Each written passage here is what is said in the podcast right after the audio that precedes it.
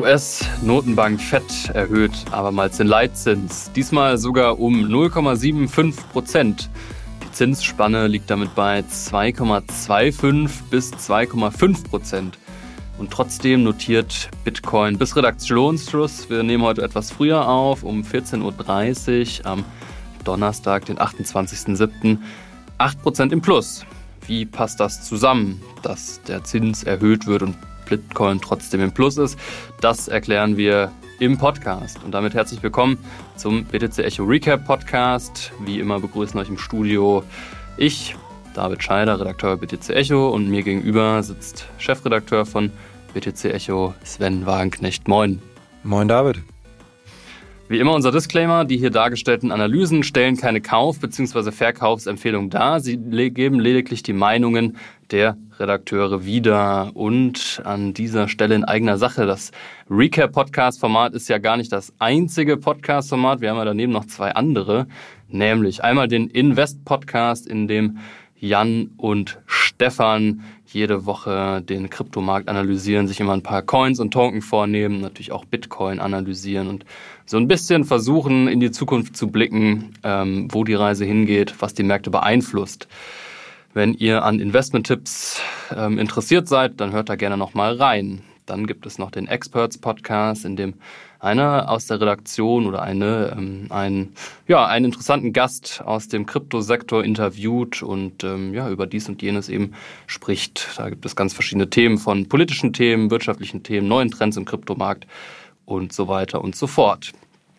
So, wir starten rein. Wir haben heute bei dieser Ausgabe des Recap Podcasts wie immer vier Themen für euch. Und zwar sprechen wir über Uniswap. Da könnten die Holder bald belohnt werden mit Rewards aus den Gebühren, die bei Uniswap eben erwirtschaftet werden. Die gehen bisher immer an Liquidity Provider. Ähm, bald könnten die eben auch an ganz normale Uni-Holder gehen. Dann werfen wir einen Blick auf das Bitcoin-Netzwerk. Genauer gesagt sprechen wir ein bisschen über Mining. Ähm, wir sprechen auch über andere Proof-of-Work-Coins, die jetzt im Zuge des Ether-Merges eventuell ja, wieder auferleben. Ähm, es gibt neue Zahlen zu der Demografie und wieso diese ja, den Kryptosektor auch beeinflussen könnten und eben Millennials als zukünftige Erben da eventuell einen Einfluss haben. Wir starten aber eigentlich mit dem wichtigsten Thema heute rein und zwar geht es, ich habe es ja gerade schon angekündigt, unter anderem um die Leitzinserhöhung in den USA und die ist ja mit 0,75 Prozent niedriger ausgefallen als gedacht und ähm, ja, was hat das mit Bitcoin zu tun, Sven? Das erfreut natürlich die Märkte. Die Märkte wollen billiges Geld haben und man hat jetzt gerechnet, dass es auch eher vielleicht ein Prozent sein können oder gar 1,25 Prozent. Aber nein, man hat sich für die unterste ja, Ebene entschieden, 0,75 Prozent. Und das suggeriert vielleicht schon mal, dass die Notenbank, die Fed in dem Fall, die Straffung der Geldpolitik etwas langsamer angehen lassen wird, vielleicht als manchen Marktteilnehmern eingepreist. Und das wirkt sich natürlich vor allem nochmal stärker auf die Risikoassets aus. Also gerade Tech-Aktien und Kryptowährungen profitieren davon nochmal besonders stark eben vom billigen Geld. Und ja, wir sehen es eben auch an den Kryptokursen, die aber auch generell schon seit Mitte Juli, kann man sagen, schön angezogen haben. Ähm, wir pendeln immer um die eine Billionen US-Dollar Marktkapitalisierung auf den Gesamtmarkt gesehen. Man darf nicht vergessen, wir waren vor nicht allzu langer Zeit auch noch im Juni oft bei etwas über 800 Milliarden Marktkapitalisierung. Also es hat sich schon gut was verbessert auf jeden Fall. Ob das jetzt die finale Bodenbildung ist, niemand kann es sagen, niemand kann das vorhersehen. Es gibt so viele Unsicherheitsfaktoren noch, aber zumindest sehen wir gerade eine Stabilisierung und Interessant ist da jetzt ja auch, wie jetzt am ja, Donnerstag bekannt geworden ist, eben das Bruttoinlandsprodukt der USA, ob wir hier eine neue Rezession reinrutschen. Und ja, anscheinend schon. Also die aktuellen Daten äh, suggerieren, dass wir jetzt hier nochmal ja, äh, verloren haben, dass das Bruttoinlandsprodukt um minus 0,9 Prozent zurückgegangen ist. Das wäre also zum zweiten Quartal in Folge und demnach je nach Interpretation auch eine Rezession. Ähm, ob das jetzt eben die Marktteilnehmer so kritisch sehen, ist jetzt gerade noch schwer abzusehen. Wir haben uns gerade erst erhalten, diese Daten vor ein paar Minuten. Ähm, ich glaube aber, was viele schon eingepreist war, man hat eben damit gerechnet, dass das Wachstum negativ ausfällt. Und naja, ein bisschen lustigerweise ist ja auch gerade so eine kleine Diskussion entbrannt, wie das überhaupt noch definiert wird, eine Rezession. Also die amerikanische Regierung hat ja vor paar Tagen auch erst nochmal die Definition geändert. Keiner traut sich so wirklich zu sagen oder das Wort auszusprechen. Und ähm, ja, mal schauen, wo diese Deutungshoheit, wo die sich noch hinentwickelt. Aber es ist nicht nur die USA, auch in der EU und das mag man gar nicht glauben, finde ich, konnte man ein paar positive oder vor allem ein positives Signal für die Märkte erkennen.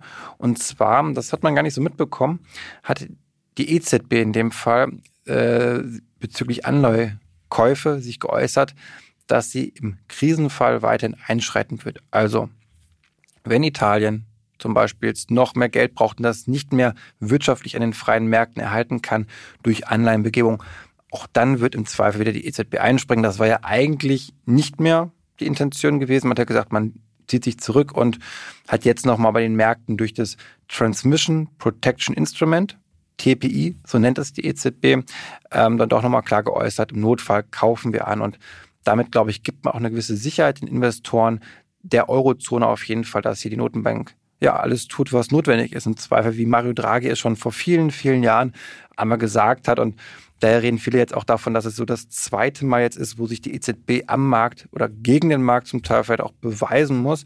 Und ähm, ja, mal schauen, wie es da weitergeht. Auf jeden Fall auch die Inflationszahlen in Deutschland jetzt, auch jetzt am Donnerstag rausgekommen, eher stabilisiert.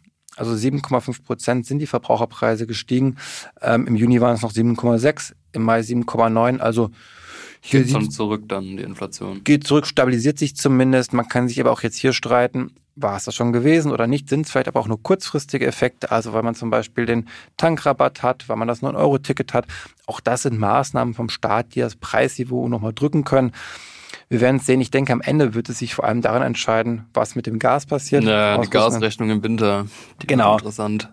Und ähm, ich glaube, solange dieser ja mögliche Gasschock, äh, wenn der kommt, dann kann alles nochmal umgeworfen werden, dann werden wir nochmal eine große Verwerfung sehen an den Märkten. Aber solange die ausbleibt, sich der Rest stabilisiert, glaube ich, haben die Märkte eine gute Chance, sich einfach ja weiter zu erholen und dass wir öfter mal wieder grüne Vorzeichen sehen auf jeden Fall.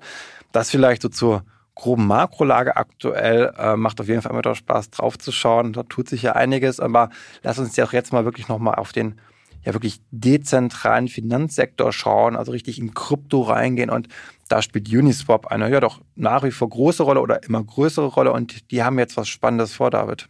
Ja, Uniswap muss man erklären, ist ähm, eines der größten DeFi-Protokolle. Also man kann da ähnlich wie auf Exchanges Coins traden. Also es ist ein Protokoll, was auf Ethereum läuft.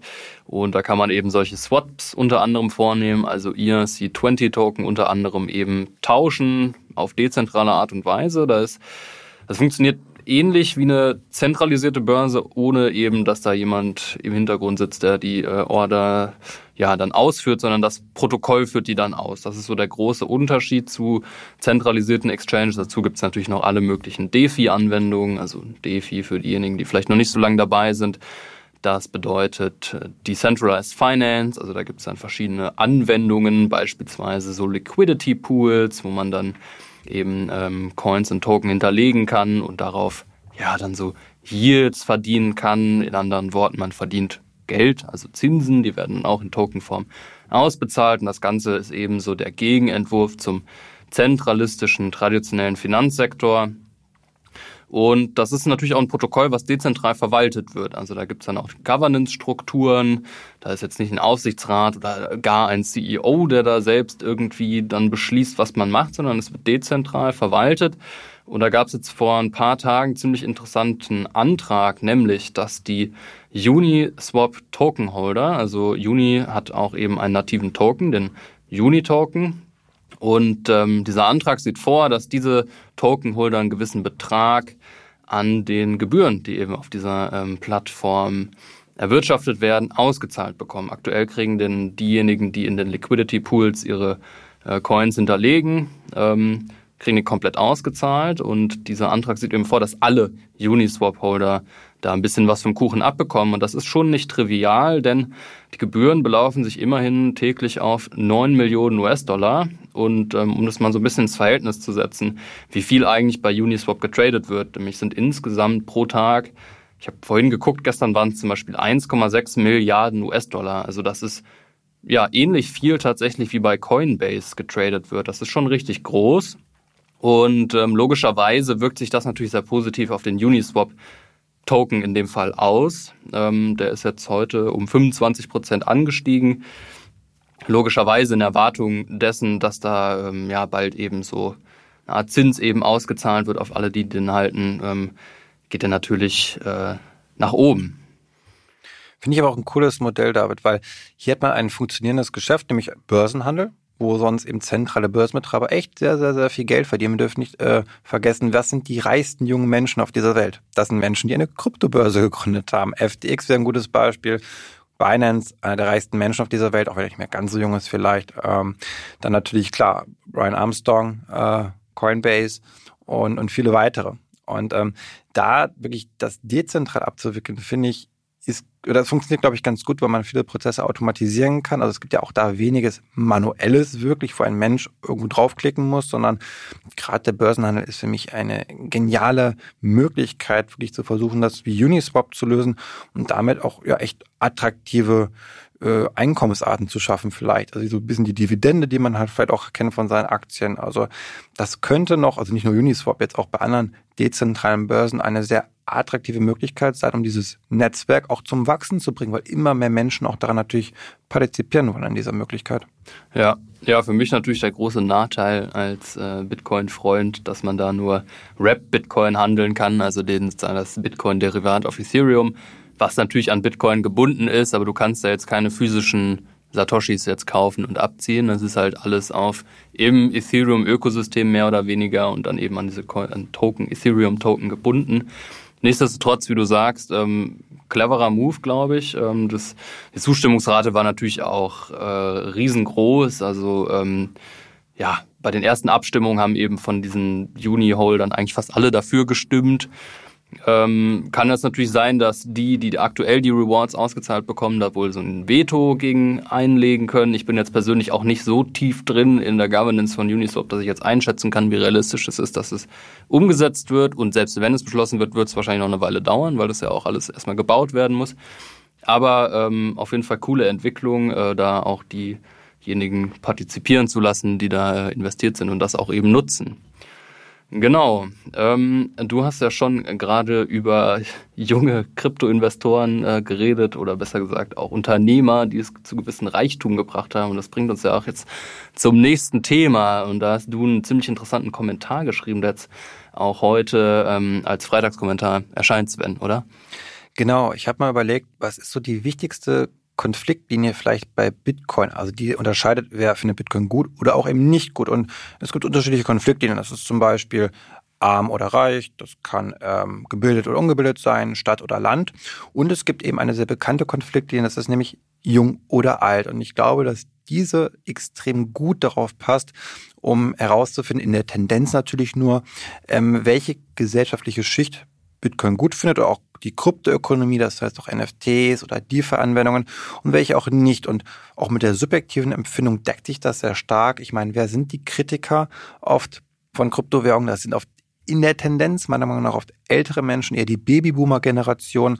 Und wenn wir uns dann anschauen, eben die Generation Z, da sind wir schon zu alt für, wir sind die Generation Y oder die Millennials ja auch, ähm, die sind ja wirklich dominierend, was diesen ganzen Sektor angeht. Dann gibt es diverse Umfragen, die kann man auch alle bei Google finden und ähm, da kommen halt viele zum Schluss, dass ähm, die Kryptobesitzer 90 Prozent und mehr zwischen 18 und 40 Jahre alt sind. Also ganz, ganz dominierend hier auch, ähm, dass Millennials eher Krypto besitzen als eine Lebensversicherung und auch, dass Millennials Bitcoin gegenüber Gold bevorzugen. Also wir haben Kann hier klar, bestätigen. wir haben hier klare Tendenzen auf jeden Fall und auch wir bei BTC Echo haben ja auch mal eine Forster-Umfrage gemacht, also um hier unabhängige Ergebnisse zu bekommen und auch dort deckt es sich so ein bisschen wie so ein Schieberegler, immer je jünger, desto aufgeschlossener und ich glaube, dass wir das viel mehr beachten sollten. Das, wir können da sehr viel draus lernen, aus Investmentsicht draus lernen, aber auch wissen, worauf kommt es an in den nächsten Monaten und ich denke, dass gerade NFTs da eine große Rolle spielen, da Jugendliche oder gerade umso jünger der Mensch ist, umso oft spielt er mehr, er zockt Games und auch da ist es heute so selbstverständlich, der Umgang mit digitalem Besitz.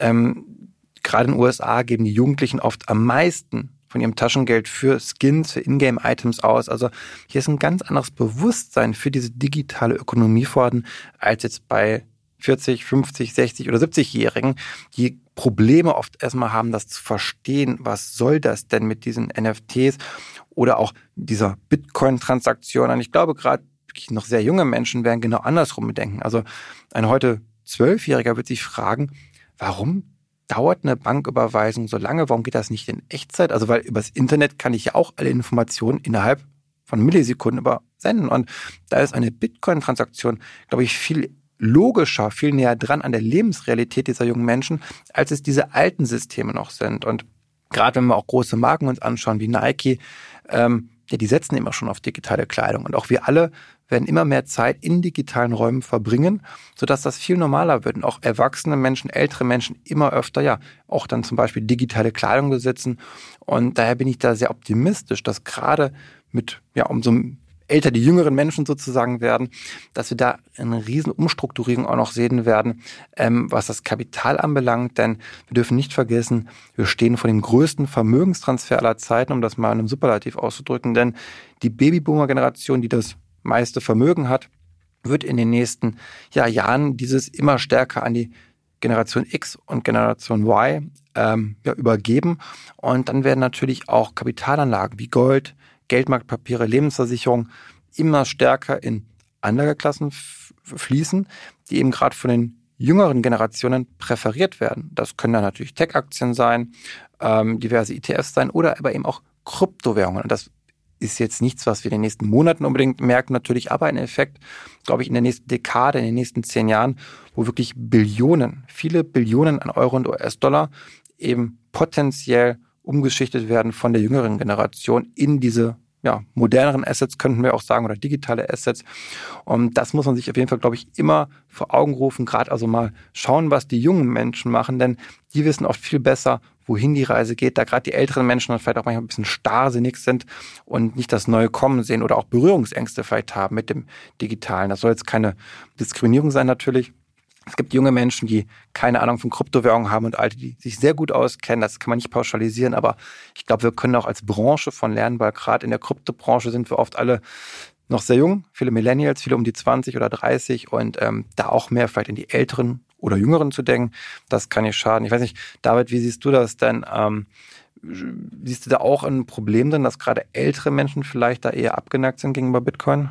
Ja, also ich finde klar, diese Digital Natives, wie du sie ja eigentlich gerade beschrieben hast, ähm, sind da natürlich sehr viel affiner als jetzt ältere Menschen meiner Meinung nach.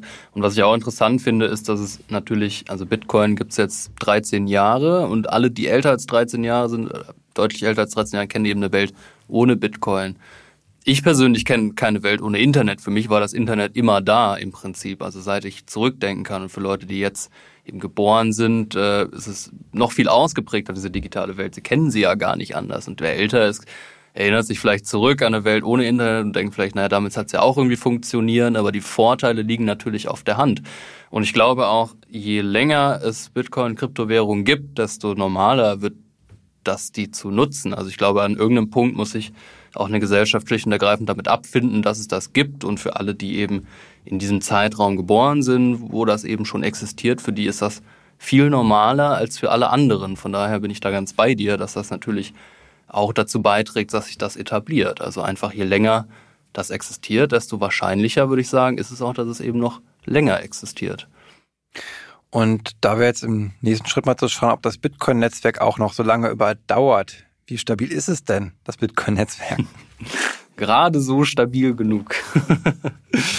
also, ich habe mir mal so ein paar Daten angeguckt. Ähm, man kann ja sagen, dass das Mining so der Puls vom Bitcoin-Netzwerk ist. Ähm, die Idee ist ja, dass alle zehn Minuten neuer Block ins Netzwerk kommt. Ähm, in dem Block sind dann alle Transaktionen, oder zumindest die meisten Transaktionen der letzten zehn Minuten, je nachdem, wie viele Gebühren man gezahlt hat, eben ähm, inkludiert. Und solange das Mining so funktioniert, wie es soll, dann äh, solange wird es auch Bitcoin geben. Aber natürlich ähm, sehen wir gerade mit fallenden Kursen auch so ein bisschen eine Kapitulation der Mining-Unternehmen, also zumindest von ein paar. Ähm, insgesamt haben wir gesehen, geht die Hashrate seit dem 14. Mai runter. Damals war sie bei 225 Exahashes pro Sekunde. Ähm, und jetzt ist sie deutlich geringer. Und auch zuletzt vor einer Woche wurde die Difficulty, also so die, die Schwierigkeit, ähm, Blöcke zu meinen, um 5% runter korrigiert. Und ich sage bewusst im Passiv, weil die Idee von Bitcoin ist ja, dass das automatisch passiert. Alle haben denselben Code und alle prüfen ähm, in, innerhalb der letzten zwei Wochen, wie lang der Durchschnitt war, in dem eben ein Block geschürft wurde. Und wenn dieser Durchschnitt genau zehn Minuten war pro Block, also das ist der Soll-Zustand, dann wird an der Difficulty nichts geändert und die bleibt einfach so, wie sie ist. Aber offensichtlich hat es in den letzten Wochen ein bisschen länger gedauert. Und deswegen war offensichtlich die Schwierigkeit, das ist so eine künstlich äh, hinzugegebene Schwierigkeit, die war offensichtlich zu hoch. Und deswegen wurde die Difficulty eben um 5% runterkorrigiert, dass eben diese 10 Minuten Abstände pro Block sichergestellt werden können und gleichzeitig auch, dass ähm, die Geldmenge eben unveränderlich bleibt, weil das ist natürlich auch ganz entscheidend. Bitcoins Wertversprechen ist eben diese ähm, ja, un unveränderliche Geldmenge von 21 Millionen Stück. Und ähm, das kann nur funktionieren, wenn man auch den Zeitpunkt einhält, wann welche Blöcke gemeint werden. Interessant fand ich aber, dass es offensichtlich noch Unternehmen gibt, die ähm, ihre ASICs nicht vom Netz nehmen, sondern im Gegenteil sogar ziemlich viele dazu kaufen. Und da ist mir eine Nachricht ziemlich ins Auge gefallen, da hatte ich dann auch eine Schlagzeile zugeschrieben. Und zwar geht es da um Compass Mining. Compass Mining ist eigentlich der bekannteste Hosted Mining Dienst. Das heißt, dass du, ich und eigentlich alle ähm, über so Anbieter wie Compass Mining Mining-Geräte kaufen können und die von Compass Mining hosten lassen können. Also die stehen dann nicht zu Hause, sondern die stehen in einer großen Mining-Anlage, beispielsweise in Texas oder Wyoming oder sonst wo. Und ähm, die betreiben die und man kriegt dann eben die Gewinne ausgezahlt, die der eigene Miner eben dann ähm, ausschüttet. Und die haben jetzt ziemlich investiert. Die haben nämlich 25.000 ASICs gekauft ähm, und bauen da so eine neue Anlage in Texas auf mit ja, mindestens 75 Megawatt. Also das ist ein Riesending. Ich habe auch Fotos gesehen, das sind so, ich glaube, mindestens fünf so riesen Lagerhallen, wo die stehen. Ähm, ja, und das Ganze natürlich in einem Bärenmarkt. Also ähm, da scheint es genug Liquidität zu geben, beziehungsweise kann man auch mit böser Zunge sagen, die haben auch eingespart, weil sie 15 Prozent ihrer Belegschaft entlassen haben und lassen jetzt dafür die Maschinen arbeiten. Ähm, genau, aber es ist natürlich, wenn die Hashrate sinkt und die Difficulty sinkt, ist das natürlich für diejenigen, die ja gut kapitalisiert sind, eine Riesenchance auch, ähm, da zu investieren.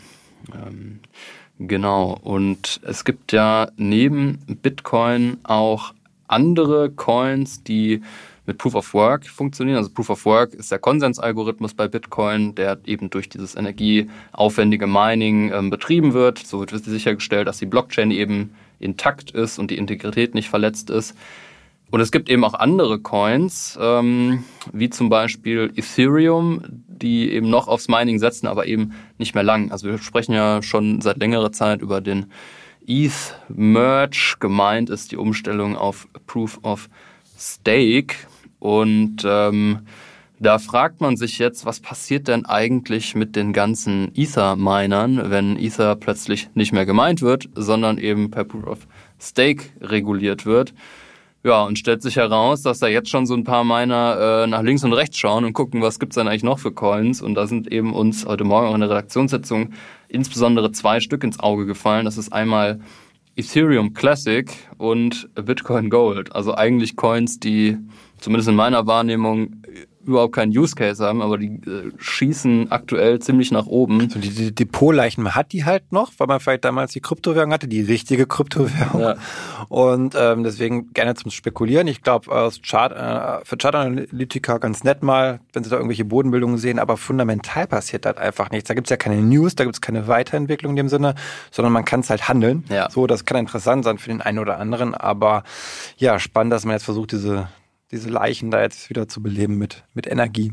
Es ist super zirkulär. Also ich weiß nicht, ich habe vorhin mal geguckt bei Bitcoin Gold. Ähm, also die Idee von Bitcoin Gold ist, das ist eine Fork von Bitcoin und die soll ASIC-resistant sein. Also gemeint ist, dass die eben nicht mit so hochspezialisierten Mining-Computern geschürft werden, sondern mit GPUs oder Grafikkarten. Also einfach ganz normale Grafikkarten, die Gamer auch in den Rechnern haben. Damit kann man eben äh, Ethereum Classic und Bitcoin Gold meinen. Und der letzte Tweet von Bitcoin Gold war vom Dezember 2021. Also da passiert nichts mehr. Das ist eine absolute Karteileiche. Ähm, wie du sagst, da wird jetzt einfach Energie reingesteckt. Äh, ich glaube, ja, da, da kann man, wenn man mutig ist, vielleicht jetzt spekulieren, muss man nicht. Ich werde es nicht machen. Äh, oder vielleicht, weiß ich nicht, den, äh, den Gaming-Rechner doch nochmal um, umfunktionieren für ein paar Monate und dann versuchen, so ein paar Ether Classic zu meinen. Ähm, ja, aber es ist natürlich auch kein nachhaltiges Geschäftsmodell für die ähm, Ethereum Mining Pools. Es wird noch interessant sein zu sehen, was da mit den ganzen Grafikkarten passiert und eigentlich dieser ganzen Industrie, die jetzt halt auf einmal weggeht durch die Umstellung und ähm, ja, die ersten, ersten Auswirkungen vom Merch sehen wir sehen wir jetzt halt aktuell. Ist ja gut für die Gamer, dann sind die vielleicht weniger sauer auf die ganzen äh, Blockchain-Miner äh, ja, dann sozusagen, wenn die wieder günstiger werden, die Preise dann und ähm, ja, hat nicht nur negative so ist es. Naja, es war ja auch schon häufig einfach in der Kritik, dass da äh, die Grafikkarten so teuer wurden, eben weil so viele Leute eben Kryptowährung gemeint haben. Das wird sich alles ändern, weil mit Grafikkarten kann man Bitcoin nicht meinen, das kann man nur mit hochspezialisierten Minern. Okay, ähm, da würde ich sagen, sind wir durch. Wie immer findet ihr die Artikel, über die wir gesprochen haben, in den Show Notes. Und ähm, die nächsten drei Wochen hört ihr meine Stimme nicht. Sven ist da, aber ich werde vertreten durch einen meiner Kollegen oder Kolleginnen, denn ich bin im Urlaub und äh, wir hören uns dann erst im September wieder. Bis dahin.